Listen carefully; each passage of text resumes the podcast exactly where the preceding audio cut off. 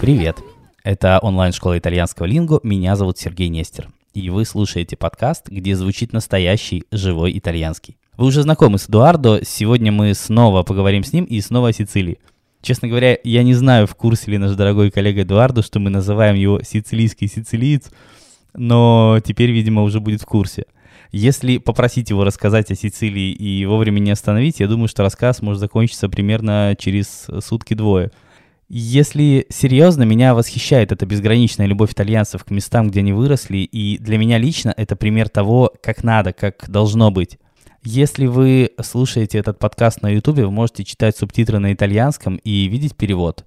На других платформах ищите оригинальный текст и перевод в описании эпизода. Ciao Sergio, ciao a tutti. Parliamo un po' della Sicilia, questa bellissima isola eh, in mezzo al mar Mediterraneo che di sicuro molti di voi conoscono la cultura, per l'arte, per la musica, per la letteratura, da Bellini a Sciascia, a Verga, a Tornatore, eh, grandissimi appunto autori, eh, registi, scrittori, musicisti che abbiamo avuto in Sicilia. Però in questo audio mi piacerebbe parlarvi delle cose piccole che mi piacciono della Sicilia, delle cose che hanno fatto parte della mia vita quando ero in Sicilia. Io sono di Catania e ad esempio a Catania eh, abbiamo due mercati eh, molto grandi e molto importanti e famosi. Eh, uno è chiamato La Fiera, il mercato della frutta della verdura e non solo, però anche dei vestiti ed è in una piazza grandissima dove mh, la gente urla tutto il tempo per cercare di convincerti a, a, comprare qualcosa da loro. E quindi entri in questo marasma di colori e di voci che si mescolano.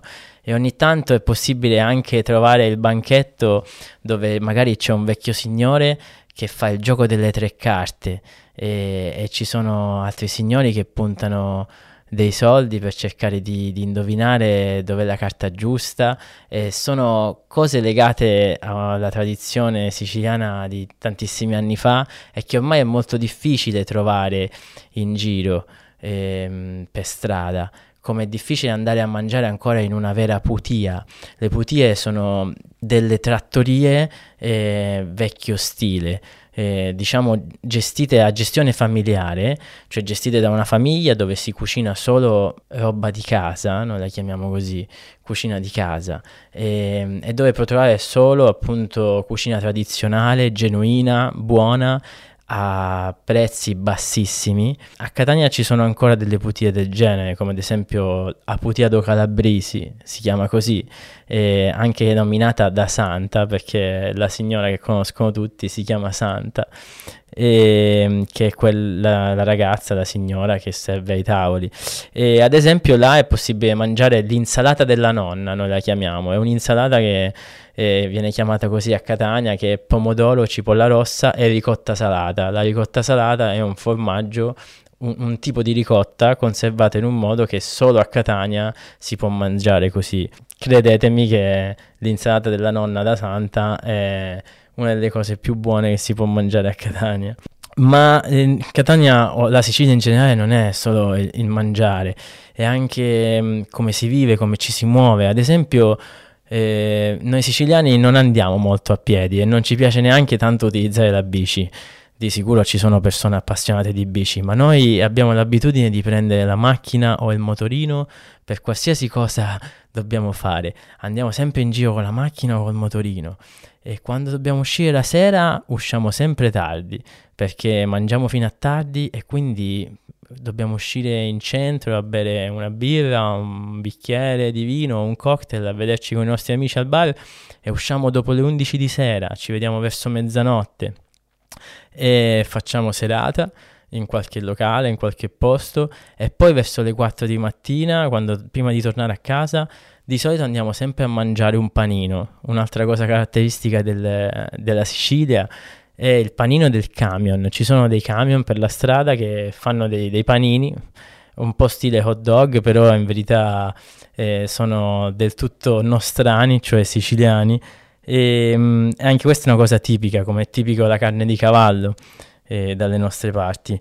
a Catania, mentre invece a Palermo è molto conosciuta per il pane e panelle. Le panelle sono delle frittelle fatte dalla farina di ceci, eh, oppure il panino con la meusa si chiama in siciliano, sarebbe la milza, il panino con la milza. Poi un'altra cosa tipica da mangiare in Sicilia, ad esempio, è la carne di cinghiale nero dei Nebrodi, perché nei Nebrodi, questa catena montuosa che c'è in Sicilia, c'è il cinghiale nero eh, che è appunto un animale tipico di questi posti, di questi boschi che ci sono in queste montagne ed è una carne che si mangia anche molto molto buona, squisita.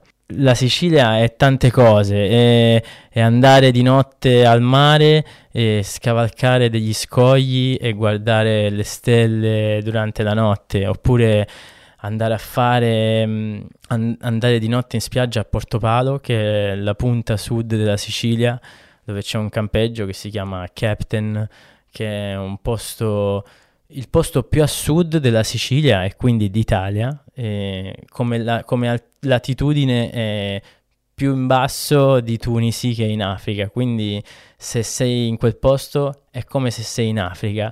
Ed è un posto particolare soprattutto d'estate in particolare ad agosto durante la notte di San Lorenzo, il 10 agosto, per guardare le stelle, che la notte di San Lorenzo è la notte delle stelle cadenti, e in questa spiaggia il 10 agosto è possibile vedere un cielo stellato come io non l'ho mai visto nella mia vita, pieno di stelle ed è possibile vedere un sacco di stelle cadenti in quei giorni, un posto davvero magico.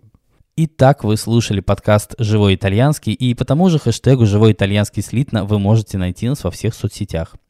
Как всегда, мы будем благодарны за оценки и отзывы в Apple Podcasts и на любых других платформах. Мы услышимся, как и договаривались, следующий четный понедельник, а на сегодня все. А престо!